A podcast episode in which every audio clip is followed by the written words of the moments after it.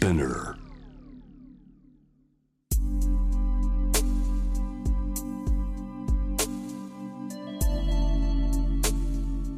眠らない街六本木。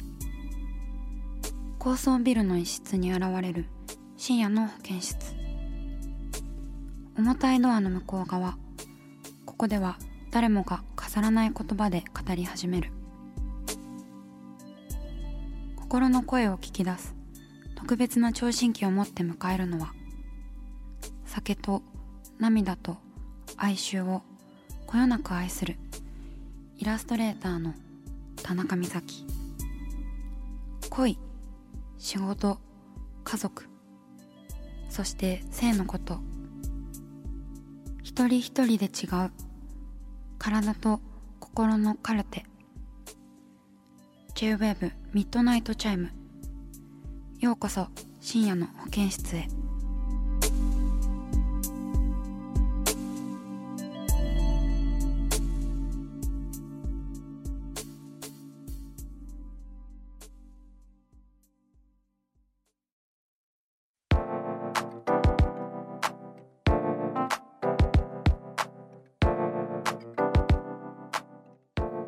田中美咲がお送りしています。深夜の保健室ミッドナイトチャイム。では最初のメールでです。いきましょう。ラジオネームおにぎり村長さん。18歳学生東京都の方です。なんかいい名前ですね。おにぎり村長くんみたいな。すごい絵本想像しました。いきます。僕は今年から大学1年生でバイト先の先輩のことが気になっていますですが最近恋愛をしている自分が好きで無理やり誰かを好きになっているのか本当にその人のことが好きで気になっているのかわからなくなっている気がします。こんな時美咲さんはどうしますか？とのことです。おにぎり村長さんメッセージありがとうございます。ねえあれですね。恋に恋してるっていうやつですね。結構自覚ありなの珍しいですね。私恋に恋してるんじゃないか結構人に言われるなんかことはよくなんか見ますけどあんたそれって恋に恋してるだけじゃないの？みたいな。よく聞きますよねセリフとかでいいんじゃないですか？恋してる自分が恋愛をしている自分が好きってなんか気づけてるのすごいいいことだよね。好きな自分がいるのってめっちゃいいことですよね。なんか私結構嫌いな自分ばっかり見つけて勝手に落ち込んだりとかしてます。酔っ払ってる自分とか私めっちゃ嫌いなんですよ。なんかお酒好きだしその場をこう楽しくいようとかは思ってるんですけどいかんせんやっぱ結構記憶がなくなっちゃうタイプなのでなんかどうだったかなっていうことで不安になったりとかしてもう嫌だなと思いながらもすごいお酒飲んじゃうんですけどね。うん。いや恋愛をしている自分が好きって堂々と言えることは本当に素敵なことだと思います。うん。本当にその人のことが好きで気になっているのかわからないということなんですけど。でも誰でもいいとかじゃないでしょ。うん。そのなんか恋愛をする気分にさせてくれたのはその先輩とかさ好きな人なわけだから相手がいないのに恋愛ってねなかなかできないですからうん。でもある意味こう推しを追っかけているのに近いのかもしれないですね。うん。なんか片思いをこんな風に楽しめたらいいんじゃないでしょうか。うん。どうしますか？とのことですけれども。うん。このまま行こう。恋愛を楽しもう。おにぎり村長さんありがとうございました。では続いてのメールに行きましょう。ラジオネームカレーバレーさん学生東京都の方です。こんばんは。1年半ほどこのラジオを聞かせてもらっています。先日4年ぶりに元カノと会いました。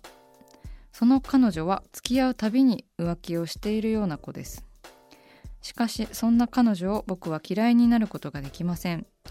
初めての彼女ということもありかなり思い入れが強くなってしまいました。毎日その子のことを考えてしまい何事にも集中できなくなってしまいます。何か解決策があったらぜひ教えてくださいとのことです。カレーバレーさんありがとうございます。この方は19歳だそうで。うん。19歳で初めての彼女がこう浮気を繰り返してしまう女の子。しかも4年前4年ぶりに元カノと会ったってことか。4年前に付き合ってたってことですよね。うん高1ぐらいからか。いやそれは結構こじらせてしまう体験ではありますよね。うん。最初に付き合う人ってやっぱり多少基準になりますもんね。最初がね全てではないしこれからどんどんね19歳だし変わっていくと思うんですけれども。でもなんか振り回されたい願望の方ってある程度いらっしゃいますよね。うん。振り回されて楽しいとかなんかハラハラドキドキするのが好きっていう人もいますよね。なんかドキドキが欲しいのかな。あとこう振り回したいっていう人もいるしそのなんか需要と供給みたいなところがバシッと合ってしまったらなんかこうねそんなさあこう安心できない関係って結構不毛だなって思い虚しいなって思いながらもがっしりとこうお互いの感覚がピタッと合ってしまう時があるんだろうなっていうふうには思いますね。ね毎日その子のことを考えてしまい何事にも集中できなくなってしまいます。いやーえらいこっちゃやで。まあでも本当10代の頃って結構恋愛がパーセンテージを占めるというかね。だんだんねその恋愛以外のこうことで頭がいっぱいになることとかも増えていくと思うんですけど。でもあれですねあんまり私はこう振り回す感じの人男性でもいるじゃないですかそういう人って。と付き合ったことないんですよね。なんかすごい私を大切にしてくれそうな人としか付き合ったことがないので、まあ、実際に結構大切にしてもらったなと思うんですけど今までも。でも本当に安心したくなる時がいずれ来ると思うんですよね。もうこんなことで集中できなくなっちゃうのおかしいよねっていうなんかもっとこうやらなければいけないこととかやりたいこととかが他に出てきてこの人に振り回されている場合じゃないぞみたいになる時がいずれ来ると思うんですよ。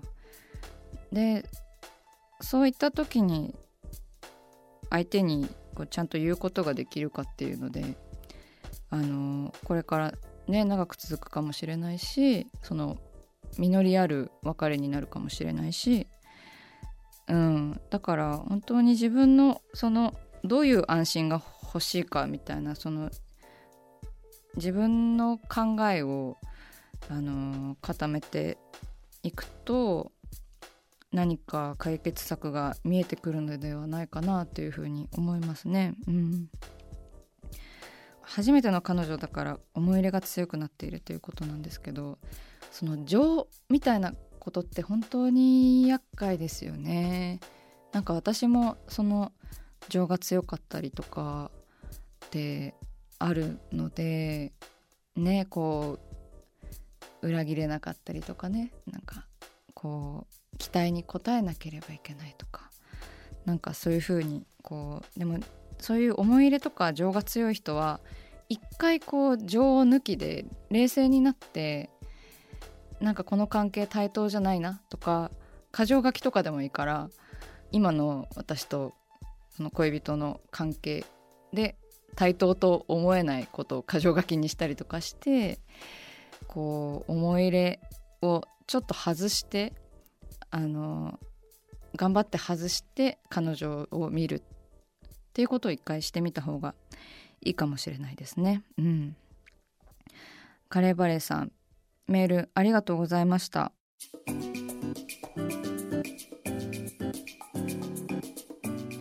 さあ始まりました。田中美咲の六畳一間。大勢の目に触れたものから人知れずこっそり楽しまれたものまで。イラストレーター田中美咲の作品を作者自ら紹介します。今夜もこの時間は番組スタッフと一緒にお送りします。よろしくお願いしよます。ろしくお願いします。こんばんこはんばんはそれでは田中美咲先生7月最初の六畳一間今夜のテーマはティッシュプリーズ東京編でございます。いやー待ってました。やっとって感じですね。うん。えっとですねこちらはあの今年の3月かな？にあの台湾でティッシュプリーズというあの展示を台湾の台北にある漫画シックというお店であのやったんですけれども、はい。それの東京編ということでしていやなんか東京で個展やるの本当に久しぶりですね。やっぱりこのご時世なんでなかなかこう展示の予定とかが立てづらいんですけど今年はねなんとかあのできそうでちょっと良かったですね。本当にでもギリギリまでどうなるかはちょっとわからないんですけれども、会期はあの7月13日から18日まで。原宿明治神宮前が一番近いかな。ギャラリー・ル・モンドで開催いたします。はい。ギャラリー・ル・モンドはね本当にあのイラストレーターギャラリーのようなところがあって結構そのいろんな作家さんが展示されてますねまた繰り返し読んでいただいて嬉しい限りでございます。そうだからあの台北の展示と同じテーマでで、ね、台北で結構原画がありがたいことにあのたくさん売れてくれてなのでめっちゃ書き下ろさなきゃいけなかった。そんななんか嫌だったみたいな言い方してしまいましたけれども。あのはいありがたくあのありがたいことですよ。本当に原画が売れるってやっぱり嬉しさひとしおですね、なかなかね直接原画見ていただく機会も減っているしやっぱりこう直で見ていただきたいじゃないですか。うん。質感とかね。だから本当にね嬉しい限りですよ。久々の個展。でちょこっとね在廊もしたいなって考えていますので。でまた書き下ろしのイラストプラスあの以前描いたあのイラストにこうティッシュを書き足したものを、あの何点か展示していてなんかそこもちょっと間違い探し的に楽しんでいただきたいしこうティッシュあるなしでこうなんか絵がどういうなんか意味を持つのかみたいなことも考えながら見ていただけるとありがたいですね。えあ面白い見方ですねそうですね、うん初めての試みです。うん。なかなかなんかいいテーマだったので1回の個展じゃもったいないなと思っていたのでこういうふうに同じテーマで巡回できて嬉しいですね。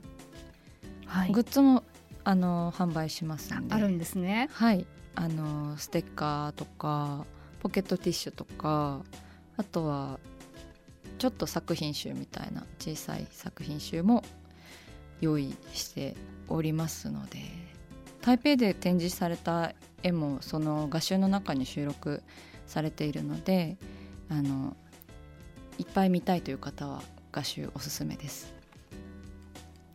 その台北でほとんどこうまあありがたいことに売り切れてしまったっていうかはい、ねあのー作品が旅立っていってでその後あのまた一から書き直してとかいっぱい書いてなんか東京で展示することとか東京の人に日本の方に見てもらうとかそういうのってなんか意識して書いたりとかグッズとかもなんかちょっと台湾と違ったりするんですか？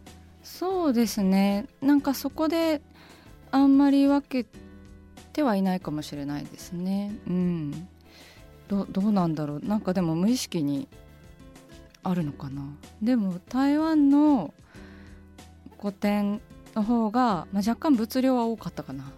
さ30点ぐらいは台湾で展示してましたね。そのやっぱり台湾の方に原画買っていただくとか原画見ていただく機会ってなかなかないので台湾の展示の方が小さい絵がこう30点結構多めに送りましたね東京での個展は、まあ、20点にはなるんですけど書き下ろしもあるし、こうちょっと大きめの絵も飾ってあったりなんかして、はい、なんか直接搬入に行けるっていう嬉しさあります。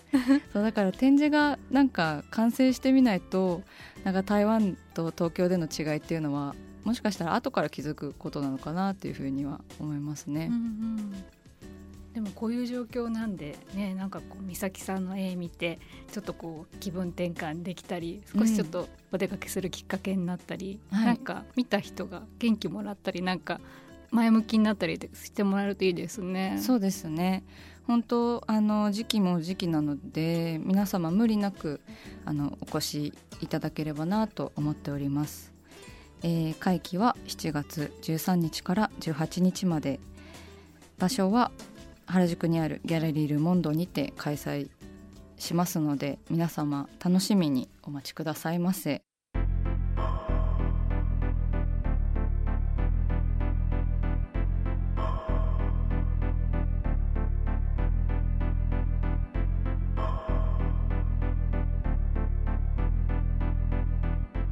真夜中だから話せる。体のこと心のこと。 J-WAVE ミッドナイトチャイム。公式サイトとインスタグラムは24時間オープンしています。あなたの悩み番組へのメッセージお寄せください。来週もイラストレーターの田中美咲が深夜の保健室でお待ちしています。キャリコン編集長通信仕事と人生の話をゆるゆるとパワードバイミモレこのポッドキャストではミモル編集長の河原咲子が時には一人で時にはゲストをお招きしキャリアコンサルタントの資格を生かして仕事と人生そして職業キャリアだけじゃないライフキャリアの話を誰にでも分かりやすくゆるゆるとお話しします。毎週金曜日に新しいエピソードを配信中です。ぜひ一度聞いてみてください。